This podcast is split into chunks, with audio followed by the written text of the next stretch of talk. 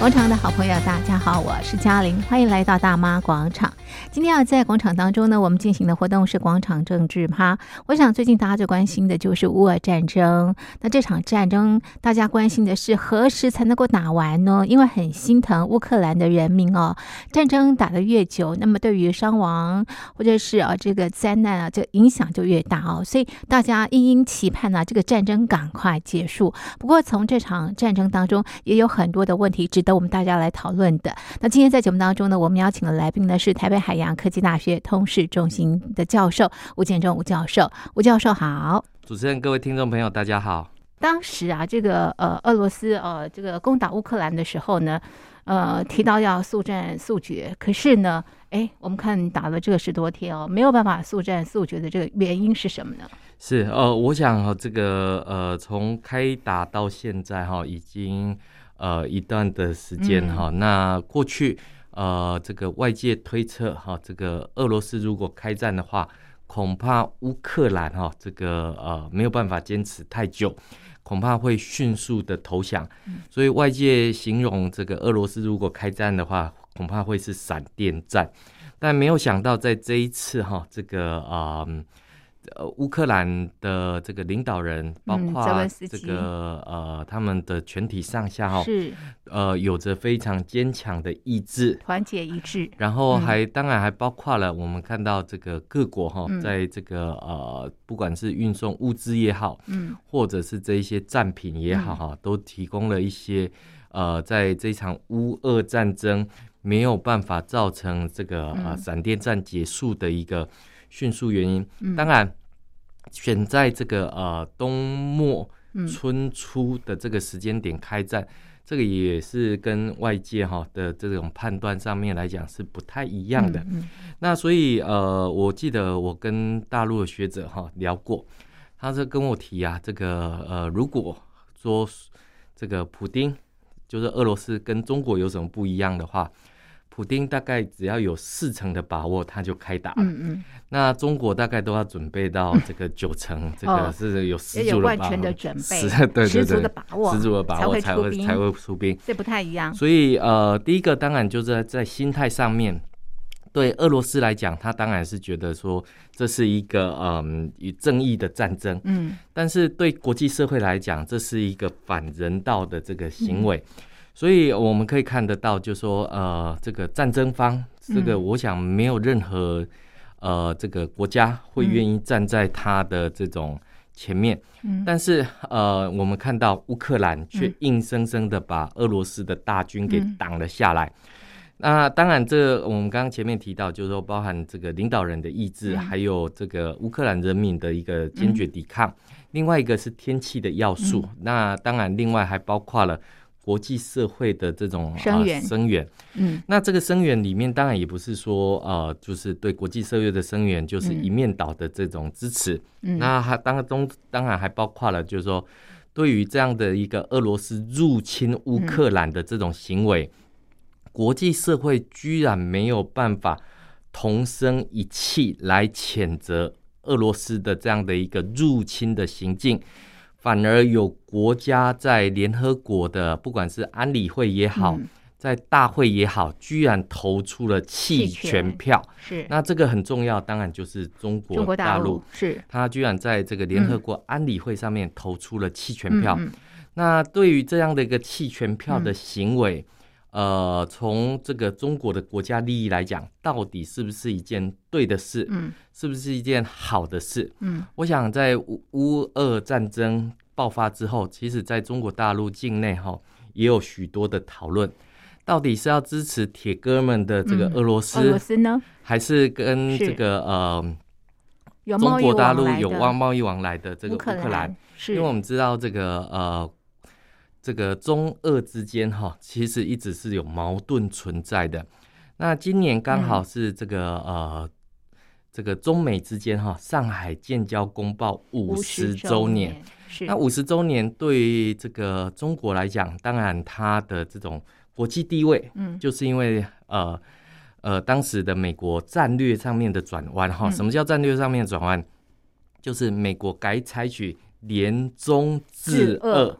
的这种策略，对，所以导致了这个俄罗斯的这种、嗯、呃这种国际地位开始边缘化。嗯，那另外当然我们也看到中国大陆因为这个呃跟受益于国际的这种交往的啊、这种这种政策，所以中国大陆的经济开始突飞猛进。是，那也把这个过去的共产国际的老大哥。俄罗斯给甩到这个远远之外。是。那当然，我们现在看到大陆很多学者、专家也都这么讲。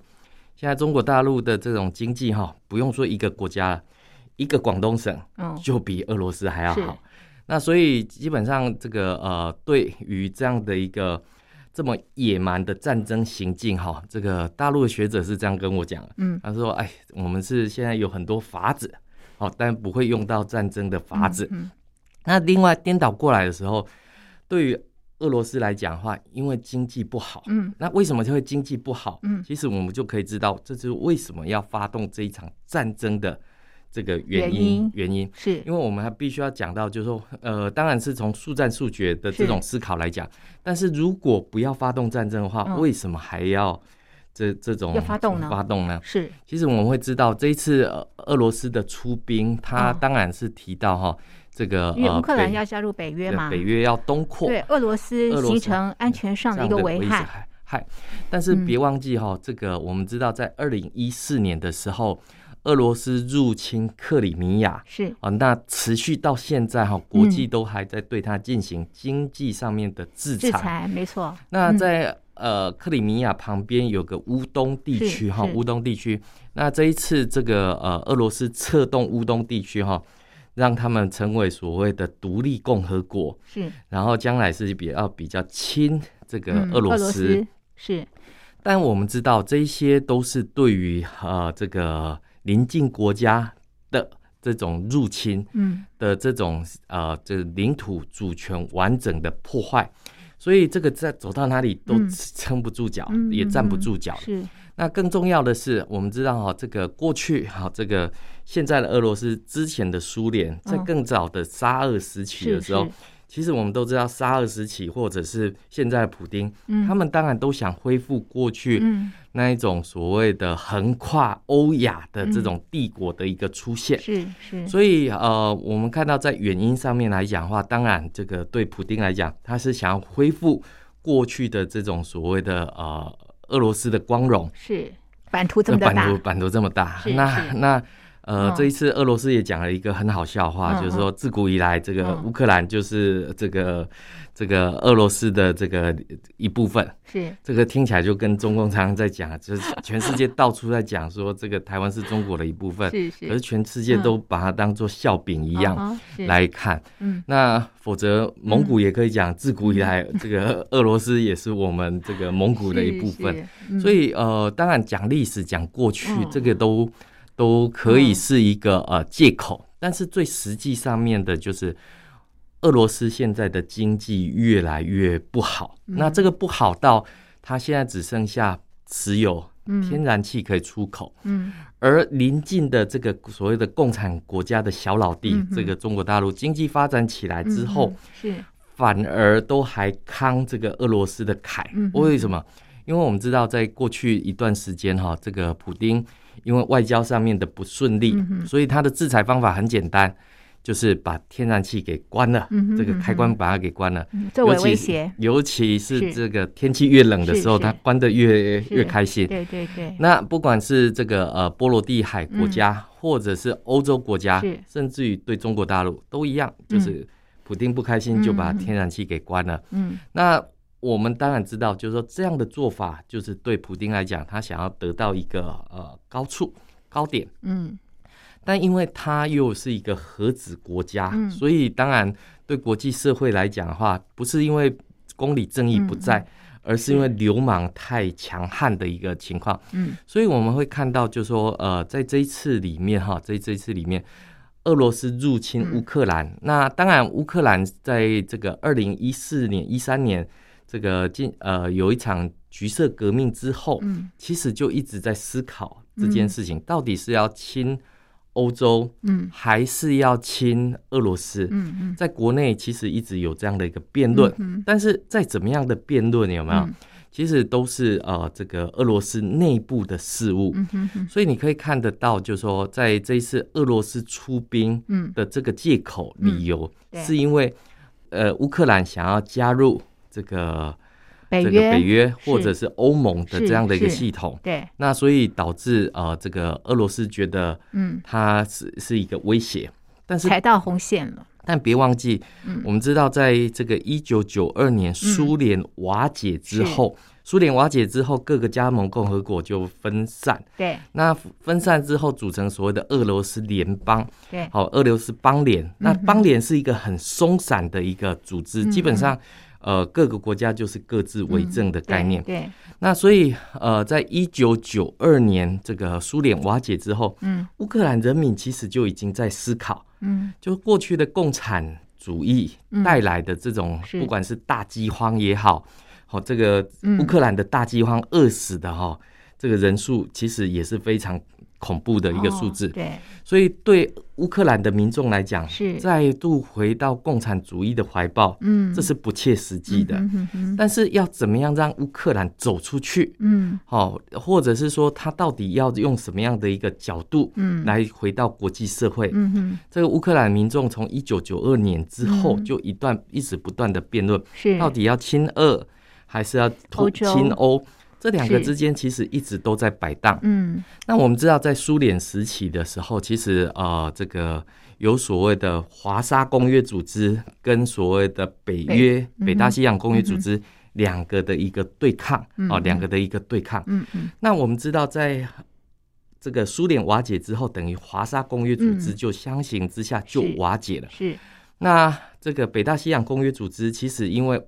华沙公约组织的瓦解之后，嗯、其实它的功能跟效益是不断的降低。嗯哼，不断降低之后，那当然对俄罗斯来讲的话，呃，它的经济要怎么再继续往上提升？嗯，别忘记哦，在这一段时间里面，不管是入侵车臣、入侵克里米亚，嗯、这个其实都让国际社会发现，嗯，华沙公约组织虽然已经瓦解。但是俄罗斯的威胁却依旧存在，所以北大西洋公约组织没有解散的原因也就在这个地方。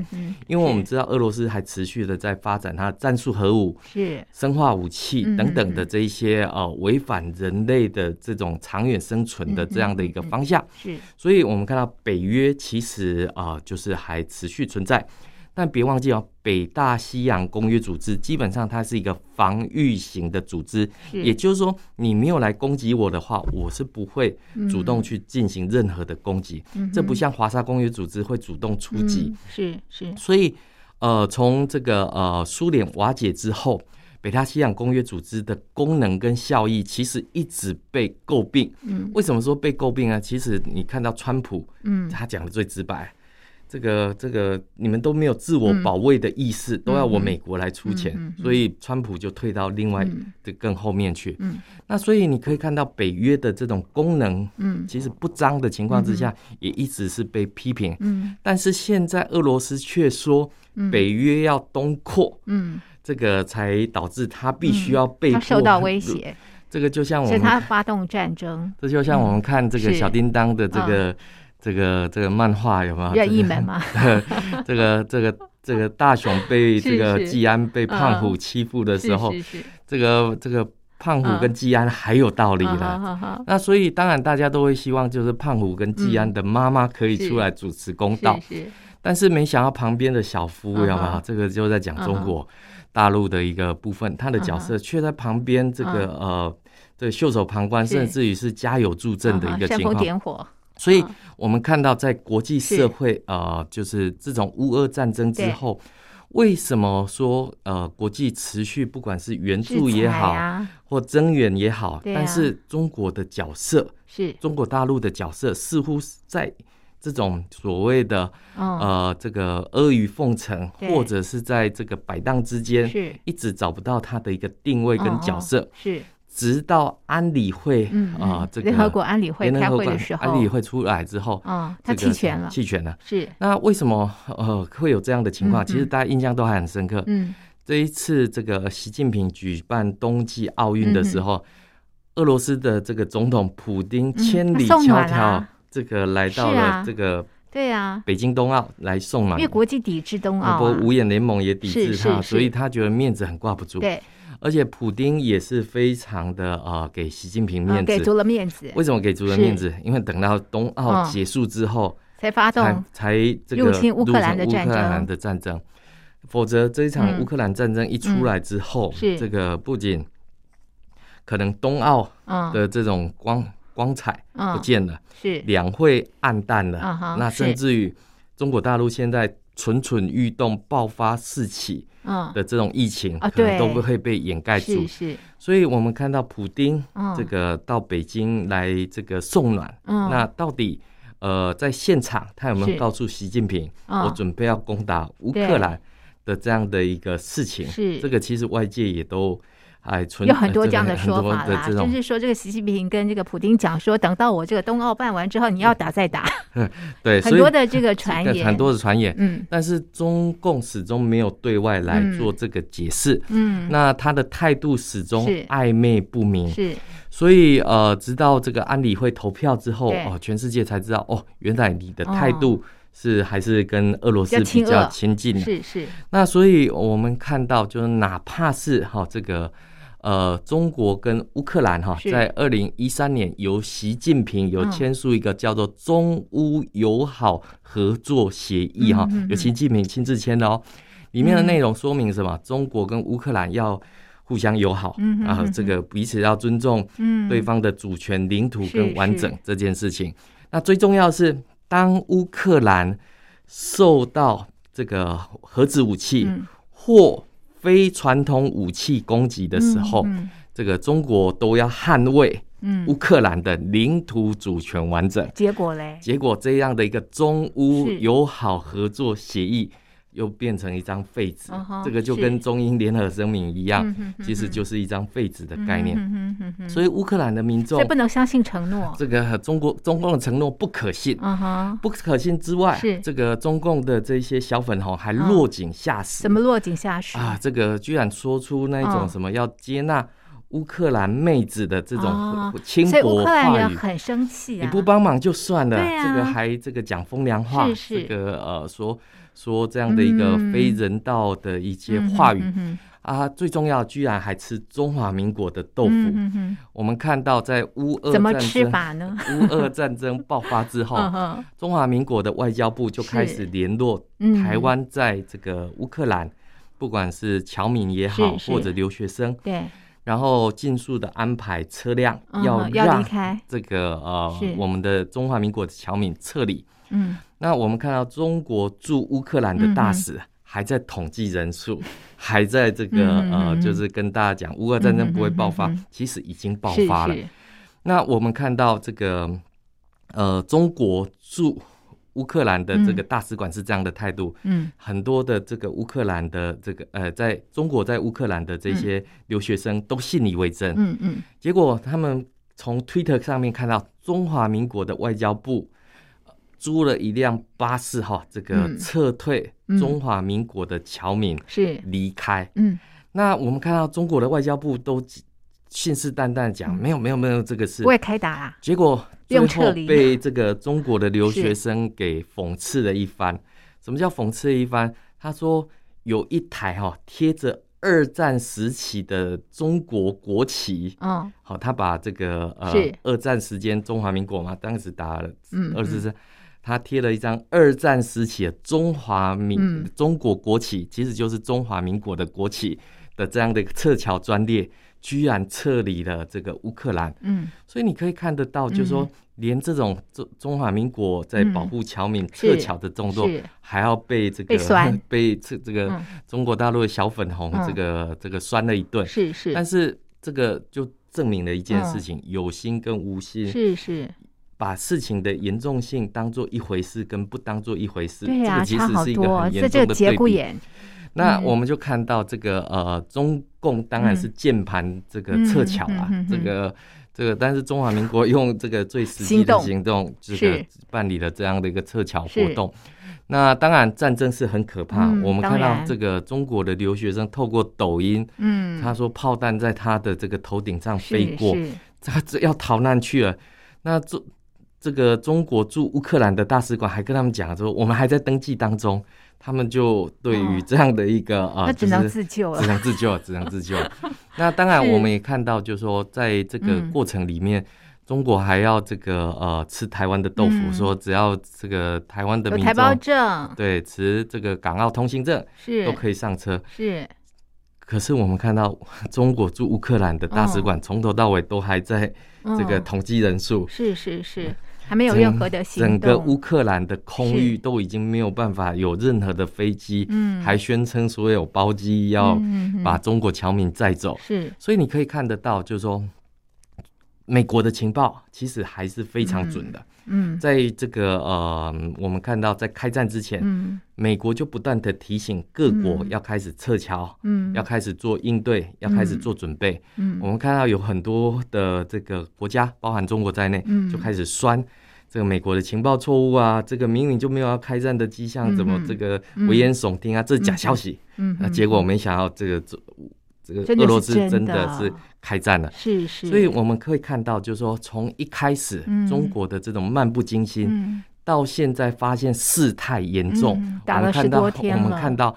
中国的态度也可能必须要转变，必须必须要转变。这不是他想要转变，而是必须要转变。嗯所以我们可以从这个过程，谁推着他要转变？我想这个有两个部分，第一个当然就是国际的舆论，是；第二个是国际的制裁。好，这个国际的制裁，这个才是最重要的一个一个部分。那所以我们看到这个中，所以制裁会影响到大陆的经济，会。尤其是他才会痛，他才会，尤其是哈这个呃，我们看到中共在过去里面这种呃这个置身事外的这种情况，突然发现国际制裁要来的时候，那他才发现事情大事不妙，大事不妙。所以我们看到在三月八号的时候，这个呃，当全世界都要求习近平必须要表态的时候，他才讲了一句非常软弱的无力的话，说。乌克兰的局势令人担忧，中方对欧洲大陆重燃战火深感痛惜。嗯、国际舆论就问：然后呢？嗯、然后呢？我们知道，在三月十四号，这个呃，美国的这个国家安全顾问苏立文要跟杨洁篪在罗马碰面。是那这个。这个碰面到底能不能促使哈这个呃中国的态度，中共的态度能够强硬，是能够转变，跟国际站在同一个阵线？因为我们知道哈，这个制裁经济的制裁，全世界都知道。过去里面不管美国或联合国要制裁北韩、伊朗，嗯，这些独裁国家，嗯。每次都是徒劳无功，为什么？因为有漏洞。嗯，谁有漏洞？因为中共常常在后面就是不够团结嘛，对不对？哈，所以问题没办法解决，问题没办法解决。是。那大陆的态度这个开始改变，是。那为什么会改变？这个其实我觉得就值得再进一步的讨论。是是。现在呃，透过这个媒介啊，我们都可以看到这个战争的情况。所以在台湾啊，我们都在掌握这样的一个乌俄战争的一个情形，也这个呃提出了我们可以这个协助的这个部分啊。那刚刚也提到中国大陆的对乌俄战争的这个态度的一个转变的一个呃 moment 啊。那可是呢，我要想进一步的呃请教这个吴教授的是啊。其实哦，我们都不希望这个战争发生哦。那如果说中国大陆想做一个这个大国的话，他希望能够成为这个国际的一个具有影响力的国家，他应该在这个事件当中扮演什么样的一个角色？呃，我我想在过去的一段时间里面哈，这个呃，这个中国大陆有过这样的想法哈，因为毛泽东的战术是这样子思考的。天下大乱，形势一片大好。那当国际社会开始制裁这个俄罗斯的时候，那中国是不是能够趁乱趁机哈，这个把俄罗斯的对外的这一些产品全部给吃了下来？这个当个顺手发财的这样的一个态度，嗯，呃，我想这个是很困难的哈。为什么讲说很困难？这个中共想这么做。嗯，但叫有心无力。嗯，哦，为什么无力呢？无力啊，是因为知道这个呃，当俄罗斯哈这个想要用它的能源当做是一个呃战术呃来这个欺压，包括了哈这个俄罗斯可能也想过要把北溪一号跟北溪二号给关了，是影响德国。拜登说，我那我先关了。那那 我们可以看得到，就是说。呃，原本想要用来这个反制的手段哈，被反制了，这其一。其二，那这些产品卖不出去的时候，俄罗斯它的这个外汇哈，它的这一些卢布就没有办法在国际市场上面交易。嗯，因为我们看到国际社会用了一个经济的核弹哈，就 SWIFT，嗯嗯，让这个俄罗斯的这种国际交易没有办法进行，是没有办法进行。好，那现在的中国大陆到底要不要跟全世界为敌？然后来吃下这个俄罗斯这个老大哥的这些产品，是是。这些产品，嗯嗯。那我为什么讲说有心无力的原因是在于说，其实中国的经济不好，嗯嗯。这个这个今年的这个两会期间哈，这个李克强也已经讲，是。这个 GDP 的成长预估五点五，五点五，是。那更不要讲说在二零二一年里面。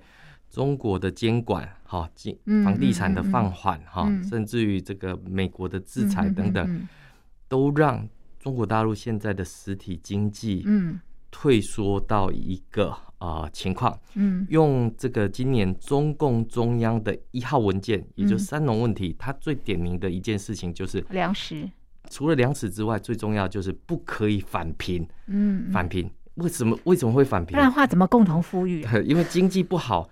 才会返贫嘛？是啊，那所以呃，才不能返贫，不能返贫。是，也就是说，中国大陆现在呃，这个看起来是外强中干呐，啊，这个到底能不能能不能去买下这么多的俄罗斯的产品，是个大问题。第一个，这个这是无力，国际社会在制裁这个俄罗斯，你还甘冒大不讳要去要去嗯给这个普丁送暖？是是是。那这个国际肯定也要制裁，这其一，其二。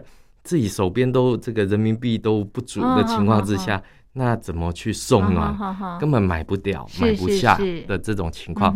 所以你我才会千万别被拖累了。对，这是这是其一。是那其二的部分，我们看到在过去里面，中国跟俄乌克兰哈，他们两个有一个共同的战略方向，就是要脱钩。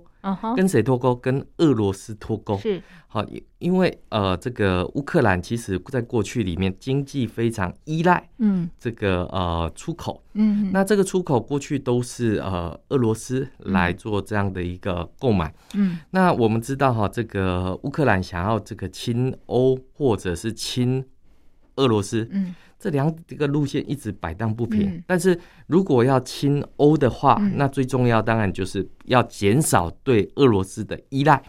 所以对乌克兰来讲，它最重要当然就是它的产品要换一个方向，嗯、卖给谁？卖给谁？嗯、这个时间点，中共出现，嗯、习近平出现，一带一路来了，是是没错。所以我们看到乌克兰的，不管是啊、呃、小麦也好，嗯，这一些天然能源哈都卖给了这个。嗯这个中国大陆是是，那有一个地方叫乌东地区哈，对？乌东地区那个地方原本是产煤，那现在全世界都在进行所谓的绿色能源，还能再开采煤吗？还能再用煤吗？当然不行。所以你可以看得到，就是说，呃，原本它有的这些煤矿，哦，这个到底要卖给谁？嗯，中国大陆补上了。为什么补上？因为二零二一年的时候，中国跟澳洲。进行贸易战争，嗯、澳洲索性就不把这个煤矿卖给这个中国大陆。嗯、中国大陆说我要制裁澳洲，所以我不买它的煤矿。嗯、可是实情是，嗯、中国大陆不仅买，嗯、而且还加大力度买。嗯、为什么？因为天气冷，嗯、这个需求量大增，啊、这个没有煤不行啊。复产复工之后，就是要有煤，是就是要有能源，哦、就是要有天然气，这个是最现实的这个需求。嗯嗯所以，如果说中共敢冒天下之大不讳，这个持续给俄罗斯送暖，嗯、这肯定会是一个大问题。所以，呃，国际社会当然也都清楚的知道，好、嗯，所以希望中共能够在乌俄战争之间发挥它的大国影响力，好、大国影响力。嗯、那这个大国影响力里面，当然我们会知道，就是说对。中共来讲的话，这是当然是一个下台阶啊，嗯嗯，否则这一场战争再延宕下去的话，就烧到它了，可能这个影响会影响到这个中国大陆的经济发展。是，所以我们会看到，就是说为什么中国大陆的态度会转变，嗯，或者是这个想要转变，其实这都是自身的利益有关。系。是，那当然我们也看到，就是国际社会很关注啊，这个你对于乌克兰的态度是怎么样？在两会期间哈，这个尽量不谈 乌克兰的这个问题。那王毅被大家问到受不了，最后还开了一场记者会，讲了快一百分钟。是，人家问他说：“这个你对 乌克兰的局势大概大到底是怎么样？”他总是讲。中国是大国，嗯，我们有道路自信，有制度自信，就是回避他到底。你没有回答我们的问题呀、啊？是，所以你可以看得到，就是说，是。这个共产党最厉害，就是讲了一大堆话，嗯、你不知道他讲什么，嗯，然后回回避回避问题的能力是。非常强大的，嗯，不回答核心、啊，对对，所以你可以看得到，就是说。这个国际社会当然会施压给中共，是是，你该是你啊这个表现的时候，是是。那对习近平来讲，今年的年底哈十月左右会有这个二十大的换换届交班的这个时间点，对习近平来讲，对于中共境内当然不能乱。因为我们知道，在过去的历史里面，这个农民吃不饱，城管无胜，一定起来起义。对对，那这个这个现在农村又有这个三农问题，中共就是农民起家的。对啊，所以你这个如果被翻掉的话，那还得了？肯定是一个很大条的事情，影响政权了。所以对这个呃中共来讲，维稳最重要。乌克兰的这个问题不能这延烧到。这个中国大陆的境内，这个是对习近平来讲才是最大的一个政治影响力的一个地方。不过现在的确是这个习近平跟俄罗斯的这个普京能够说上话了哈，所以期望啊，这个习近平跟这个普京说说话哈，让这个战争赶快结束，不然这个呃打打停停打打停停，我想最辛苦的还是乌克兰的这个人民啊。最后请教这个吴教授的是哦，乌克兰战争啊，到底给大家什么样的警惕跟借鉴？是。我想哈，这个呃，这一次里面这一次的战争哈，呃，过去总是有人会提出来说啊，我不然我中立好了，我和平中立。是，我我想哈，大全世界的人都是反战，嗯啊，反战。是，但反战不是就是呃这个放弃准备，嗯，哦，这个我们是反对战争，对，但不是放弃准备，是，所以可以从这一次乌克兰战争里面告诉全世界的一件事情就是。安全是来自于自我防卫的提升，嗯，这个要靠任何的国家必须要有自己的这样的一个主动防卫的能力，是。所以不管是过去像阿富汗，这个美国也的确也这个平定了阿富汗的这个问题，但是很快的，在这种民主的这种退潮之下，他又回到这种呃集权的政权，嗯。但是我们看到乌克兰在橘色革命之后，其实他们建立起来一个民主政权的一个。呃，部分，嗯，但是并不是哈，这个呃，安全会从天上掉下来。对，那自我防卫的能力的提升，然后再加上国际的这种援助，嗯，那所以让现在这个普丁的战争变得很没有正当性，嗯，尤其是哈，最重要的就是美国国内舆论也会开始转变。为什么转变？因为现在俄罗斯不仅打到乌克兰，还打到乌克兰跟波兰的边境，现在已经造成了一名美国记者的死亡。哦，这个可能会让整个原本呃这个美国的舆情可能会开始有所转变，会变得开始同情这个呃这个乌克兰的事情。那第二个部分，当然我们也看到就是。